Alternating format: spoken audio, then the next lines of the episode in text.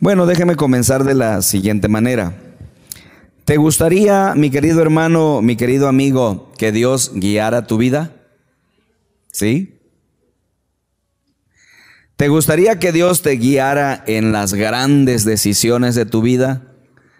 Tienes que tomar grandes decisiones. ¿Te gustaría que Dios te fuera llevando? Dios te fuera guiando para que todas las decisiones que tomes sean decisiones correctas.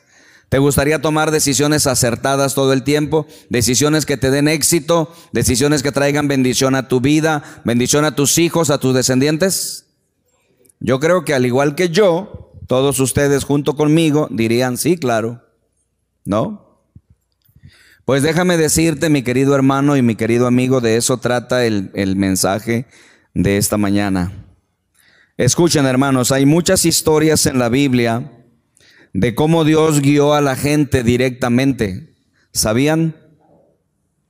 Dios guió, por ejemplo, a Abraham a través de toda su vida. Escuchen, hermanos, si tú lees el libro de Génesis, el primer libro de la Biblia, a partir del capítulo 12 empiezas a notar un patrón. Dios, hermanos, está guiando la vida de Abraham en todas las decisiones y los grandes momentos de su vida. Aun cuando él cometió errores y se equivocó, Dios lo está guiando. La Biblia, hermanos, es un libro que muestra cómo Dios guía a las personas, siempre y cuando las personas tengan fe verdadera en Él y confíen en el Señor. Escuchen, mis queridos hermanos, en la Biblia podemos ver cómo Dios guió a su pueblo a través del terrible desierto por 40 años, ¿recuerdan? A partir del libro de Éxodo, cuando el pueblo, verdad, este sale de Egipto, por 40 años, hermanos, Dios va guiando a su pueblo. Ellos cometieron muchos errores, cometieron muchos pecados, la regaron y Dios tiene que recomponer, porque hermanos, Dios va guiando a su pueblo. Eso lo tenemos en el libro de Éxodo, en el libro de Levítico, en el libro de Números y Deuteronomio. Escuchen ustedes, mis queridos hermanos. Dios guió a Samuel por más de 40 años y dice la Biblia que no dejó caer ninguna de sus palabras. Es fascinante. Te vas al primer libro de Samuel, al segundo libro de Samuel y lees la historia y descubres cómo Dios, hermanos, guió a Samuel el profeta por 40 años y dice la Biblia que no dejó caer ninguna de sus palabras. Es fascinante. Escuchen, hermana, hermanos y hermanas, cada vez que leo esto me pregunto, ¿verdad? ¿Por qué es que hoy en día no oímos hablar más sobre el hecho de que Dios guíe a la gente? ¿Será que Dios está cansado, hermanos? ¿Será que Dios está decepcionado? ¿Qué pasa?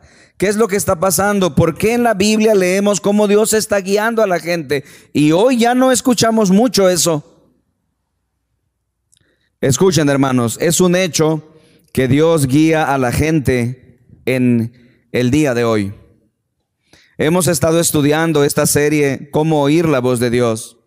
Y si algo hemos aprendido, hermanos, es esto, que me encanta decirle a la gente. No hay duda, hermanos, de que Dios quiere hablarnos, de que Él quiere guiarnos, de que Él quiere que escuchemos sus voz día con día y seamos guiados en las grandes decisiones de nuestra vida. Mis queridos hermanos y mis amigos, no hay duda de que Dios quiere bendecir a su pueblo, a su iglesia, a cada familia, a cada persona. Dios la quiere guiar, Dios quiere tener una comunión íntima contigo y quiere ser de gran bendición. Quiero decirles esto, hermanos, no hay duda de eso. Así que si es un hecho que Dios quiere guiarnos, yo creo que la pregunta entonces, ¿verdad?, que debemos hacernos, pues es, eh, ¿cómo podemos aprender a recibir la dirección de Dios? Así que les voy a compartir en este mensaje, en este estudio de la palabra, les voy a compartir cinco formas de sintonizar a Dios, para que tú puedas escuchar a Dios, para que Dios pueda guiarte, para que Él pueda darte dirección. Ahora bien, es necesario aclarar este punto importante. Dios no tiene que estar guiándonos por cada detallito de nuestra vida. Es muy importante entenderlo, hermanos. ¿eh? No, Dios nos va a guiar en las grandes decisiones de nuestra vida. Escuchen esto. Dios quiere que usemos el sentido común y el discernimiento, la inteligencia, en las decisiones que nosotros podemos tomar. ¿No? Este, si una mujer viene y le dice a Dios, Señor, no sé qué ponerme hoy, y te pasas media hora orando a ver si Dios te revela qué te vas a poner hoy, pues nunca te lo va a revelar, no te va a guiar en eso. Porque esos son qué cosa? Pequeños detalles de la vida en donde tú usas tu sentido común. No confundamos y vayan ustedes a pensar que Dios nos guía en cada pequeño detalle de la vida. ¿Y qué desayuno hoy, Señor? ¿Huevos o frijoles? No, hermanos, Dios no nos va a estar guiando en los asuntos en donde Él espera que nosotros usemos nuestro sentido común. Déjeme decirle que el sentido común es el, es el menos común de todos los sentidos ahora. ¿Sí sabían? El sentido común es el menos común de los sentidos. Sin embargo, oigan, Dios quiere que usemos eso porque pues somos personas adultas, somos personas inteligentes, somos personas capaces, ¿no? Entonces, este, pues esto es un asunto muy importante. Pasen, hermanos queridos, hay algunos lugares acá, hay algunos allí. Con toda la confianza del mundo están en casa, por favor, pueden pasar acá, acá. Y si es necesario, Ujieres, iremos después preparando esta sección, porque qué hermoso, hermanos, que estén regresando, que la gente de Dios esté regresando. Qué hermoso es eso. Que el pueblo de Dios poco a poco esté volviendo. Bendito sea el Señor. Amén. Le damos un aplauso al Señor Dios Todopoderoso. Gracias Señor. Bendito seas. Está muy tímido su aplauso, ¿no? Como que les da miedo. No, hay que aplaudir al Señor con ganas. ¡Uh! Gracias, hermanos. Entonces, hermanos queridos, a hay cosas en las que Dios no nos va a decir qué hacer porque espera que tú lo hagas, que uses tu inteligencia y tu sentido común. Pero escuche, hay cosas en donde nosotros, ¿verdad? Este, son grandes decisiones, en donde sí necesitamos la ayuda y la dirección de Dios, ¿no? Por ejemplo, ¿verdad? Ah, ¿Será que debo casarme con esta persona? Esa es una decisión muy importante. Y escuchen hermanos, espero que no sea el caso de ninguno de nosotros, pero cuántos errores se han cometido por no consultar a Dios, por tomar decisiones apresuradas. Esa es una decisión en donde necesitamos que Dios nos guíe, que Dios nos dirija. Esa es una decisión importante de la vida. Por ejemplo, miren, ¿será que debo cambiar de trabajo? Estás cansado de estar en ese trabajo, estás aburrido y quieres cambiar de trabajo. Ten cuidado, no sea que te, te cambies de trabajo y luego no, no encuentres trabajo. Como dice el refrán mexicano, te quedes como el perro dice de las dos tortas.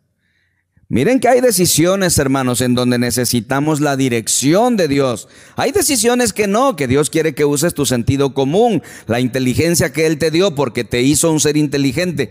Pero hay grandes decisiones en donde jamás debes tomar las decisiones solo. Ahí necesitas la dirección de Dios. Bendito sea su nombre. Así que mis hermanos, quiero compartirles, ¿verdad? Entonces, cinco... Uh, formas de sintonizar a Dios, ¿no? Para que lo podamos oír, ¿verdad? Y podamos, este, eh, ¿cómo se dice? Recibir su dirección. Ahora bien, antes de eso, quiero que veamos en el punto número uno, y eso es lo que veremos hoy, si ustedes ven ahí en su guía, cómo pedir la dirección de Dios. Es decir, antes de recibirla, ¿cómo la pido? Antes de que tú recibas la dirección de Dios, tienes que pedírsela. Ok, entonces, ¿cómo la pido? Esto es previo. Y luego en el punto 2, si tú volteas tu guía, entonces les voy a compartir cómo recibir la dirección de Dios y ahí van a ir los cinco puntos. Hoy nada más les compartiré uno y el próximo domingo, si Dios lo, lo, permite, veremos los otros cuatro. Entonces, hermanos, acompáñenme por favor y veamos el punto número uno. ¿Cómo pido la dirección de Dios? Mis queridos hermanos, ah, hay tres condiciones previas para hacerle un pedido a Dios. Si le vas a hacer un pedido a Dios, debes de cumplir estas tres condiciones previas. Qué hermoso, hermanos, es estudiar la palabra y saber cómo, cómo opera Dios, cómo funciona Dios. La persona que sabe cómo opera Dios tiene una confianza en su relación con Él. Tú quieres pedirle a Dios que te dirija, sí, hermano. Entonces debes, debes, debes cumplir tres condiciones previas. ¿Me acompañan? Vean la número uno. Debo creer que Dios tiene interés en los detalles de mi vida. Este es el punto número uno, si lo quieres por favor anotar. Debo creer una cosa importante. ¿Qué debo creer? que Dios tiene interés en los detalles de mi vida. ¿Tiene lógica eso, sí o no? Sí, claro, porque escuche usted, hay personas que no creen que Dios tenga interés en los detalles de su vida. Hermano, yo soy pastor, platico con mucha gente y escuchen, mucha gente me dice, no, Dios está interesado en los grandes problemas del mundo. ¿Qué se va a estar interesando Dios por los problemas de mi vida? Por los detalles y las pequeñeces de mi vida. No, Dios está interesado en el Medio Oriente. Dios está interesado en el problema de la pandemia. Dios está interesado a ver si, si, se consigue una vacuna. Dios está interesado en los grandes problemas de la humanidad. No, todos los demás somos del montón. ¿Qué se va a estar Dios preocupando por mí y mis detalles? Ahora, dime una cosa. Si una persona piensa así, ¿crees que Dios le responderá acerca de darle dirección? Claro que no. Si quiero que Dios guíe mi vida, necesito creer que Dios tiene interés en los detalles de, mi vida. Y te tengo una buena noticia. Hermanos, la Biblia es portadora siempre de buenas noticias. Cuando lees la, la Biblia, descubres las buenas noticias. Mira lo que dice Mateo 6, 31 y 32. Es increíble la palabra bendita de Dios. ¿Qué dice?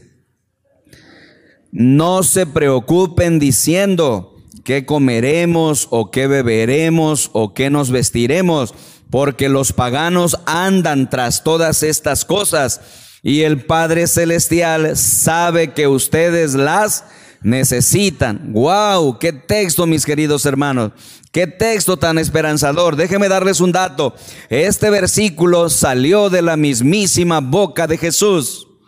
Y Jesús dice, hermanos, que Dios se preocupa por lo que yo voy a comer, por lo que voy a beber y por lo que voy a vestir. ¿Se interesa Dios de nuestros pequeños detalles, sí o no? No olvides eso.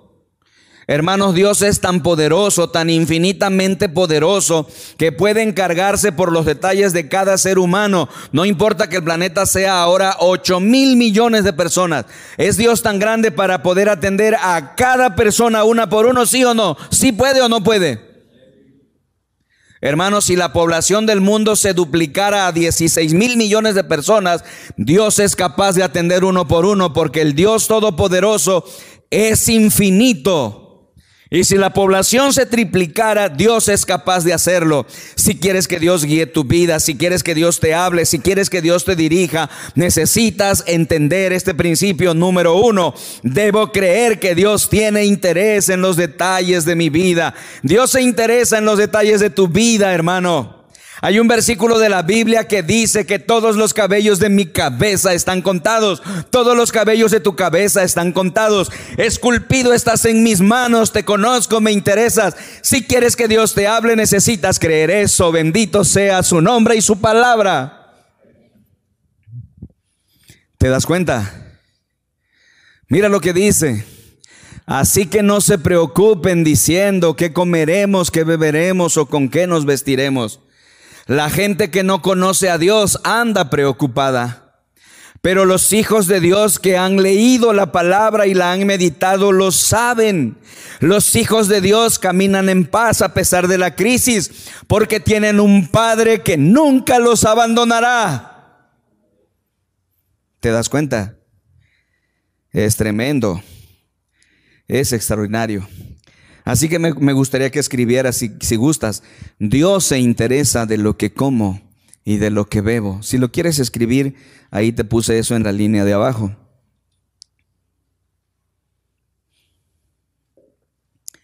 Esto pues, hermanos, es una condición indispensable para recibir la dirección de Dios.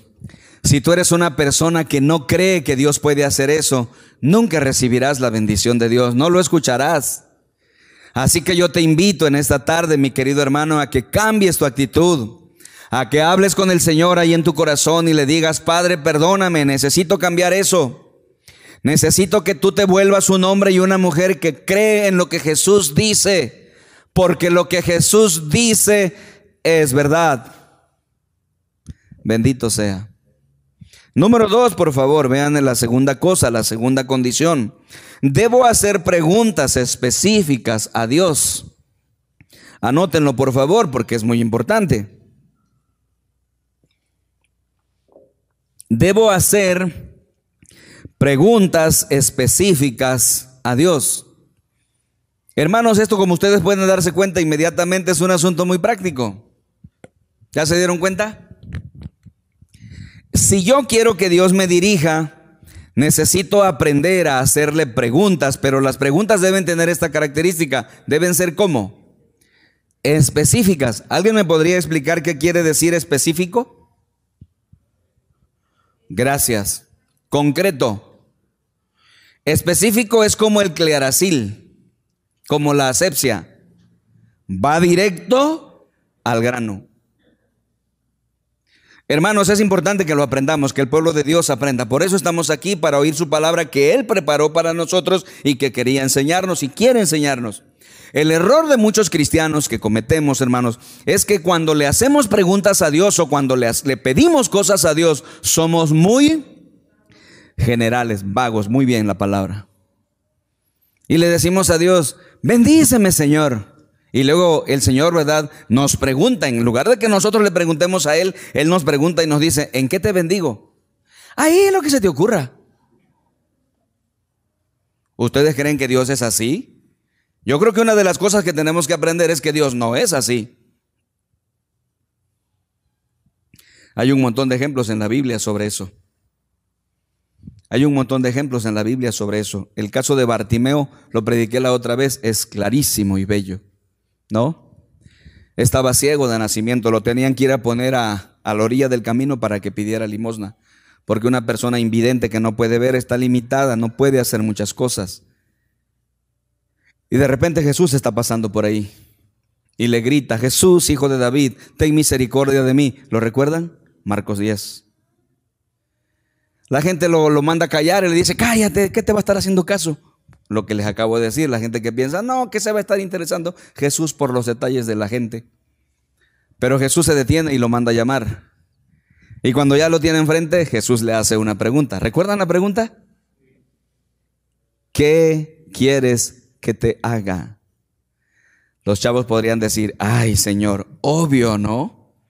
Pues está ciego, sánalo Señor. ¿Qué no sabe? ¿No te das cuenta de lo que él necesita? Pues no es tan obvio. Jesús sabe muy bien lo que Bartimeo necesita, pero quiere saber a través de su respuesta si Bartimeo sabe lo que necesita. Y hermanos, si nosotros queremos que Dios nos guíe, necesitamos aprender a hacer preguntas específicas. Ya deja tus generalidades, céntrate con Dios. ¿Qué es lo que quiero decir? En lugar de decirle a Dios, ¿quieres decirme algo? Mejor dile a Dios, ¿qué piensas sobre este asunto, Señor? ¿Cuál es el próximo paso que debo dar sobre este asunto, Señor? ¿Qué debo hacer aquí en esta situación, Señor? ¿Cómo debo hacerlo? En el Nuevo Testamento Dios dice más de 20 veces, pide, busca, llama. Dice la escritura en, en Santiago 1.5, miren lo que dice esta hermosa traducción, ahí lo tienen. ¿Cómo dice? El que desee saber lo que Dios espera de él, pregúntele al Señor, él con gusto le responderá. Santiago 1.5, miren esta traducción BAD, la Biblia al día, es una traducción actualizada muy hermosa. Inmediatamente me hace patente el mensaje de la palabra de Dios. Si tú quieres que Dios te guíe y te bendiga, tú necesitas hacerle preguntas y Él con gusto te responderá. Bendito sea el Señor. Dios quiere que le hagas preguntas. Él está a la espera y está dispuesto. Quieres que hagas preguntas. Y mira, te puse a la vuelta de tu hoja en tu guía para que no lo olvidemos porque es tan importante. Dios quiere que hagas preguntas sobre, aquí cuatro áreas. Hay más, pero te comparto cuatro áreas principales. ¿Las quieres anotar? Número uno, tus relaciones. Número dos, tu carrera. Número tres, tu salud. Y número cuatro, tus finanzas. Allá arriba los muchachos, si me pueden seguir, les agradecería mucho, ¿verdad? Entonces ahí están a las cuatro, miren, ahí están tus relaciones, tu carrera, tu salud y tus finanzas. Ahora, quiero que noten una cosa, mis hermanos, antes de pasar al siguiente punto. Quiero que noten una cosa. Las cuatro áreas aquí mencionadas son las cuatro áreas más comunes de nuestra vida. Y Dios quiere que le hagamos preguntas sobre eso. Hazte un examen rápido, una evaluación rápida. ¿Le has preguntado a Dios, le has hecho preguntas a Dios últimamente sobre estas cuatro áreas? La verdad, hermanos, es que muchos de nosotros no hemos hecho preguntas sobre nuestras relaciones. Ah, nosotros nos seguimos así de frente y no le hacemos preguntas a Dios si esta relación es buena o es tóxica. Nuestra carrera, el trabajo que estamos haciendo, ¿Quieres que Dios te bendiga? ¿Quiere que Dios te prospere? Pregúntale a Dios, ¿qué negocios debo emprender, Señor? ¿Qué debo hacer con este negocio para que prosperes? Yo soy tu hijo. Este dinero que estoy ganando no me alcanza, necesito ganar más, Señor. Yo te pido que me digas, ¿qué hago, Señor? ¿Qué debo hacer? Hazle preguntas a Dios, de verdad, créelo. El Dios infinito está esperando tus preguntas. Bendito sea su poderoso nombre. Qué tremendo, ¿verdad? Gloria al nombre de Cristo. Y número tres, si lo quieres anotar, por favor, es de la tercera cosa. Debo creer que Dios desea responderme. Estas son las tres condiciones previas, ¿no? Estas son las tres condiciones previas para que Dios me guíe, para que Él me responda. La primera es debo creer que Dios tiene interés en los detalles de mi vida. Punto uno. La segunda es debo hacer preguntas específicas a Dios. Y la tercera es debo creer que Dios desea responderme. Hermanos, miren la lógica, ni siquiera necesito explicar mucho eso. Si yo soy una persona que no espera que Dios me conteste, ¿qué va a suceder? Pues no me va a contestar. Si yo quiero que Dios me conteste, si quiero que Dios me guíe, si de verdad quiero sentir la dirección de Dios todo el tiempo, entonces debo reunir esta condición. Debo creer que Dios desea responderme. Miren lo que dice Santiago 1, 5b al 6. 5b quiere decir la mitad del versículo anterior y luego todo el versículo que sigue. En esta versión BAD, la Biblia al día, ¿cómo dice? Dios dice, siempre está dispuesto a conceder sabiduría en abundancia a los que la solicitan y la da sin reproches. Ah, pero hay que pedir con fe. Subraya por favor esa última frase. Hay que pedir con fe. ¿Qué significa eso? Ahora explícame tú a mí. Normalmente yo les explico. Usted explícame qué quiere decir. Hay que pedir con fe. Quiere decir, hermanos, que si yo quiero que Dios me guíe y me hable, entonces debo creer que Dios quiere responderme. Les quiero decir algo tremendo, hermanos. Dios está más dispuesto a hablarte a ti que tú dispuesto a hablarle a Él. Mis queridos hermanos, Dios está más dispuesto a hablarte a ti que tú a hablarle a Él. Nosotros postergamos hablar con Dios. Nosotros tenemos pretextos para no hablar con Él. Nosotros evitamos hablar con Él. Evadimos hablar con Él. ¿Cómo podrías hacer eso? En la mañana nos levantamos a prisa él quiere hablar con nosotros. Lo primero que deberíamos hacer es el devocional y luego hablar con Él antes de cualquier cosa. Pero estamos tan apresurados que al rato le hablo a mediodía. Y luego a mediodía te surge algo, le hablo en la noche. Y luego en la noche estás cansado, estás viendo tu película, le hablo mañana. Y así. Escuchen hermanos, si quieren ustedes que Dios les bendiga, ustedes necesitan entender que Él está más preocupado en hablar contigo que tú en hablar con Él, lo que yo en hablar con Él. Es una tristeza de la naturaleza humana, pero así es. Qué tremendo, ¿verdad? ¿Recuerdan ustedes que Dios intentó captar la atención de Samuel cuatro veces? Los que están en los grupos pequeños conectados, ojalá todos estuvieran. Los que están en los grupos pequeños conectados estudiaron Samuel conmigo, ¿se acuerdan? Los líderes les pasan un video que el pastor graba para todos ustedes para que sigamos estudiando juntos la palabra. Además, eso nos da oportunidad después de entrar en diálogo, de preguntar y luego de orar juntos, de interactuar. Ahí estudiamos el libro de Samuel. ¿Se acuerdan ustedes cuántas veces Dios lo llamó antes que Samuel entendiera? Cuatro veces. Primero le llama a Dios y le dice, Samuel, ¿y qué piensa Samuel? Que es Elí, va con Elí y le dice, ¿para qué me llamó usted? Elí dice, no, yo no te llamé, vuelve y descansa. Y luego la segunda vez Dios le llama a Samuel y él corre con Elí. Luego la tercera vez y corre con Elí. Él le dice, no, esto está raro. Y Elí entiende que es Dios quien le habla al muchacho y lo orienta.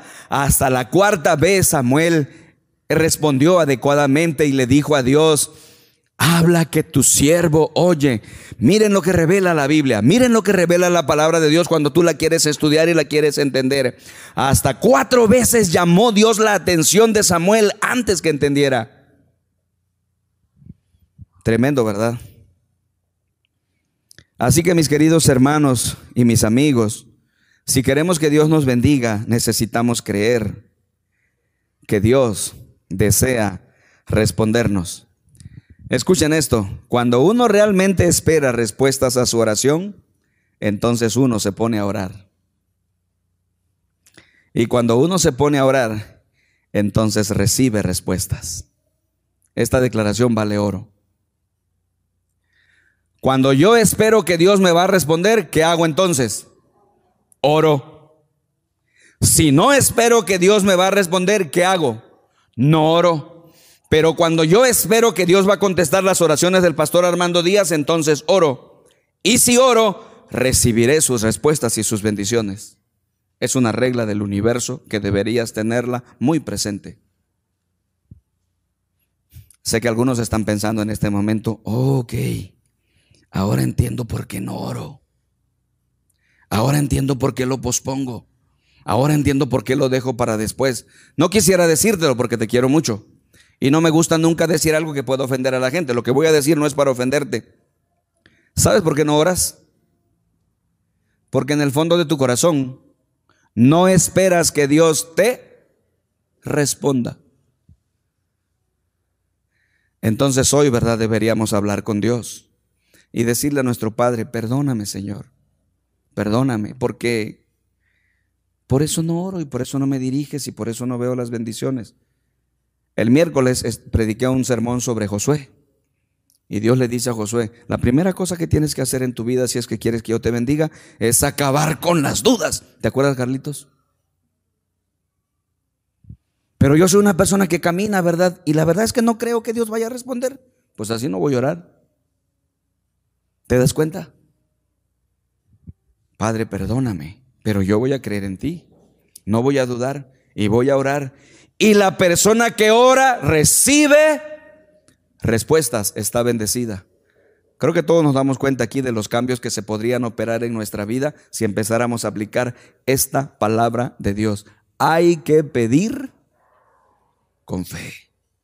Acaba con la duda. Eso no hace crecer tu fe. Estas son, hermanos, las tres condiciones que nosotros debemos tener si queremos que Dios nos guíe.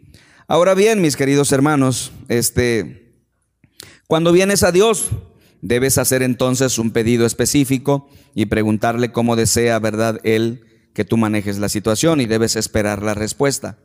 Ahora bien, en el capítulo 1 del libro de Habacuc, Él le hace seis preguntas específicas a Dios. Quiero que con calma esta semana ustedes estudien el libro de Habacuc, con calmita, despacio, van a disfrutarlo. Habacuc le hace a Dios, ¿cuántas preguntas dije? Seis preguntas en el capítulo 1. No las vamos a ver ahorita, sino que les dejo de tarea en el nombre del Señor para que si ustedes quieren se metan más en la palabra. Ahora bien, en el capítulo 2, que es el que sí vamos a estudiar hoy, ¿verdad? Este, él espera, escucha a Dios contestarle y anota lo que él escucha. Miren lo que dice, si gustan por favor leer otra vez en su encabezado en Habacuc 2, 1. Me subiré, dice Habacuc, a la torre de vigilancia y esperaré para ver qué me indica el Señor que diga y qué respuesta dará él a mi queja. Y miren, si le contestó el Señor, no lo dejó en la torre solo. ¿Qué dice? El Señor me respondió así, escribe claramente en tablas lo que yo te revele, para que puedan leerse de un vistazo. Así que yo creo que el Señor estaría encantado con la pantalla gigante que tenemos aquí en medio. Porque se puede leer todo de un vistazo. ¿Ven por qué invertimos, hermanos, en la tecnología para poder servirles a ustedes y a sus hijitos, los niños, como pueblo de Dios? Solo estamos usando los recursos de Dios para que su palabra corra y sea glorificada. ¿no? Le dice Dios a Habacuc, escríbela y escríbela en tablas para que se lean de un vistazo. Es como la pantalla, nada más que no había. ¿Quién sabe cómo le hizo Habacuc? Habría que investigar cómo le hizo para cumplir la orden del Señor. Bueno, mis hermanos, en estas palabras, ¿verdad? Quiero comentarles a ustedes que Dios le da a Habacuc cinco pasos para recibir la dirección del Espíritu Santo. Cinco pasos. Las voy a mencionar todos los pasos. Luego iré al número uno y la próxima semana, si Dios así lo quiere, veremos los otros cuatro. ¿Les parece? Entonces los menciono. Primero, paso número uno, alejarte. Paso número dos, esperar. Paso número tres, observar. Paso número cuatro, escribir. Y paso número cinco, adorar. Cada uno de estos pasos es un secreto. No te preocupes ahorita, no los anotes. Solamente los menciono. Perdón.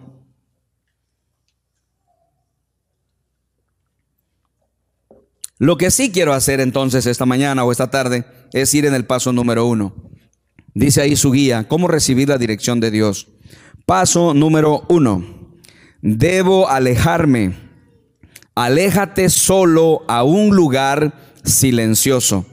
Eso sí quiero que lo anotes, porque necesitamos dar este paso si queremos escuchar a Dios, si queremos que Él nos hable, si queremos que Él nos dirija, si queremos que Él nos guíe. No va a ser posible de otra manera, hermanos. ¿Cuál es el paso? ¿Debo qué?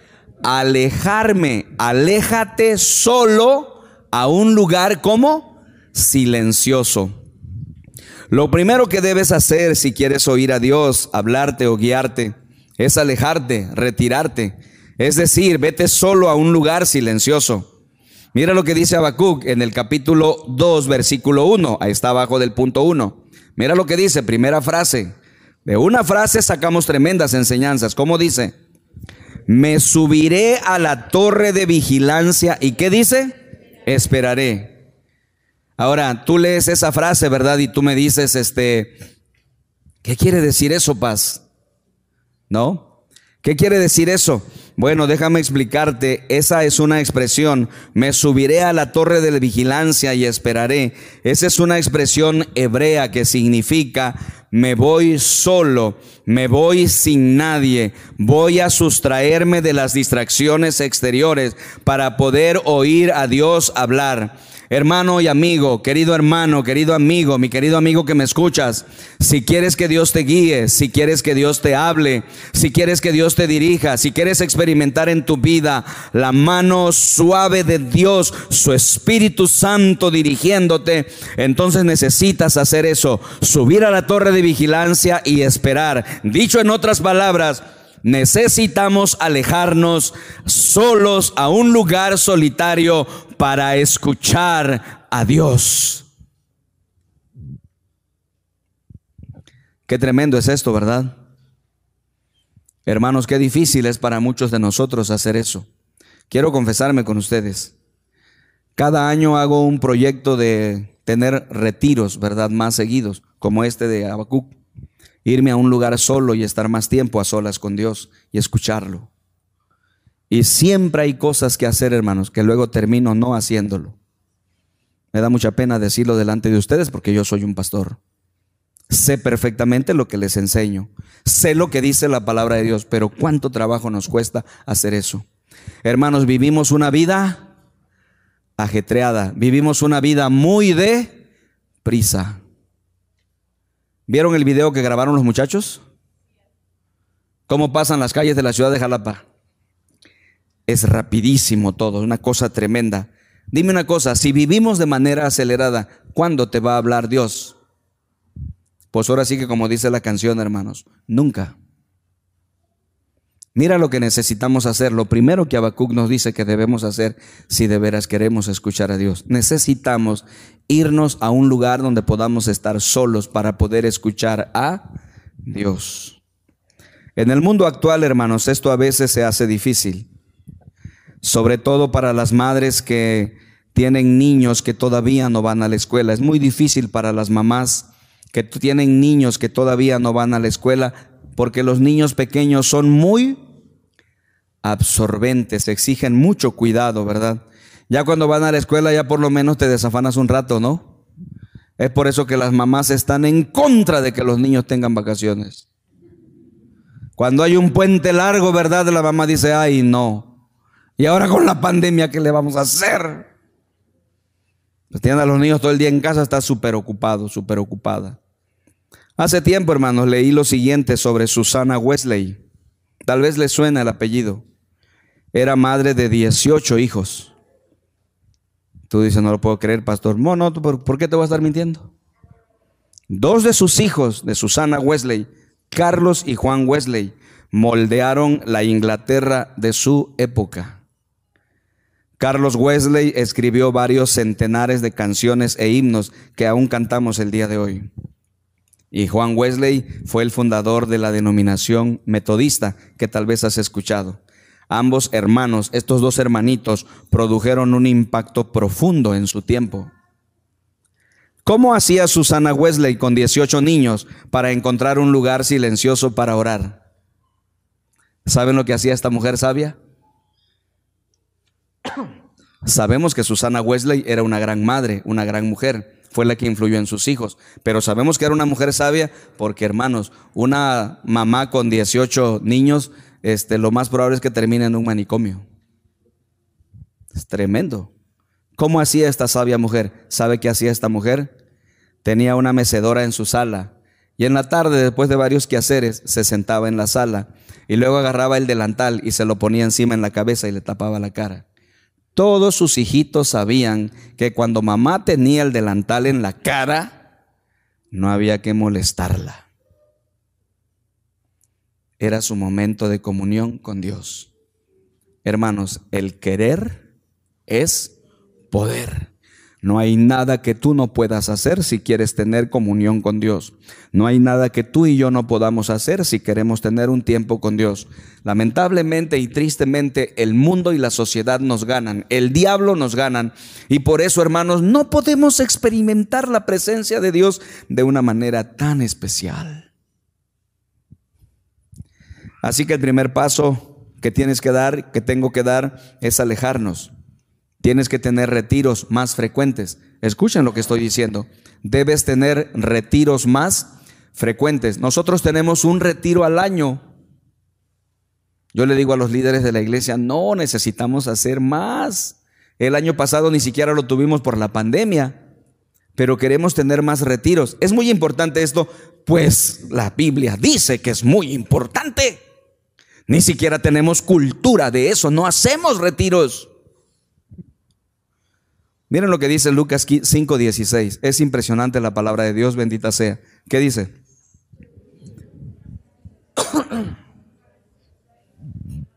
Wow, ¿quién hacía eso? Jesús. Yo quiero parecerme más a Jesús. Tú debes parecerte más a Jesús. Pero si queremos parecernos más a Él, esta es una de las cosas que debemos hacer porque Él lo hacía. Pero con frecuencia Él se retiraba. Díganme quién es Él. Jesús. Oigan, hermanos queridos, si Jesús hacía esto, ¿se imaginan nosotros? Deberíamos hacerlo más, lo necesitamos más que Él. En el servicio de las nueve estaba sentado ahí en la segunda silla nuestro hermanito Jorge Vázquez. Él tiene un lugar allá por Carrizales. Se hizo de un terreno muy bonito el río. Algunos fuimos a hacer bautismos allí. Y le dije a él que estaba ahí, le digo, fíjate que Dios ha puesto en mi cabeza de vez en cuando que debería hablar contigo a ver si me das chance, me prestaras tu lugar una vez al mes y que yo fuera a tener un retiro. ¿Quién cree que me dijo el hermano? Paz, yo le dije a usted, el lugar está disponible. Pero me confesé con el pueblo de Dios y le dije, lo pienso muchas veces, pero nunca lo hago, nada más lo pienso. Mire Jesús, mire nuestro Maestro, nuestro Señor, ¿qué dice? Él dice, con frecuencia, se retiraba. No hacía eso una vez al año, no. Con frecuencia se retiraba a lugares solitarios y oraba. Si quieres encontrar la paz, si quieres la claridad en tu mente, si quieres evitar el rollo y la confusión. Este es el primer paso. Debo alejarme. Aléjate solo a un lugar silencioso. Escribe esto, por favor, ahí al final. Necesitamos alejarnos de las distracciones.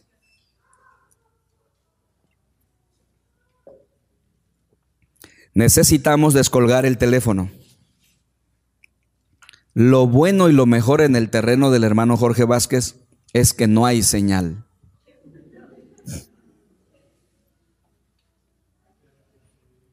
Andas con el teléfono, ahora que fuimos con el, que fuimos al este, a los bautismos. Yo veía que los hermanos todos traen un aparato acá. Y, a ver a dónde le agarrabas. Y bendito sea el Señor Dios Todopoderoso. En ningún lado le agarrabas.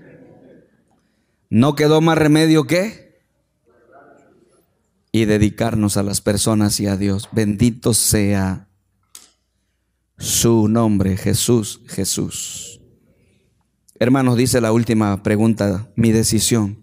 ¿Qué decisión vas a tomar? ¿Qué vas a hacer? Yo sé, como contestaste al principio de la predicación junto conmigo, que tú quieres que Dios te guíe y yo también. Pero la pregunta es, ¿y qué vamos a hacer? Yo no sé qué vas a hacer, tú escríbelo. Escríbelo ahorita o, al rato en la soledad de tu cuarto. ¿Qué vas a hacer al oír esta bendita palabra de Dios? Quiero pedirte que te pongas de pie y oremos.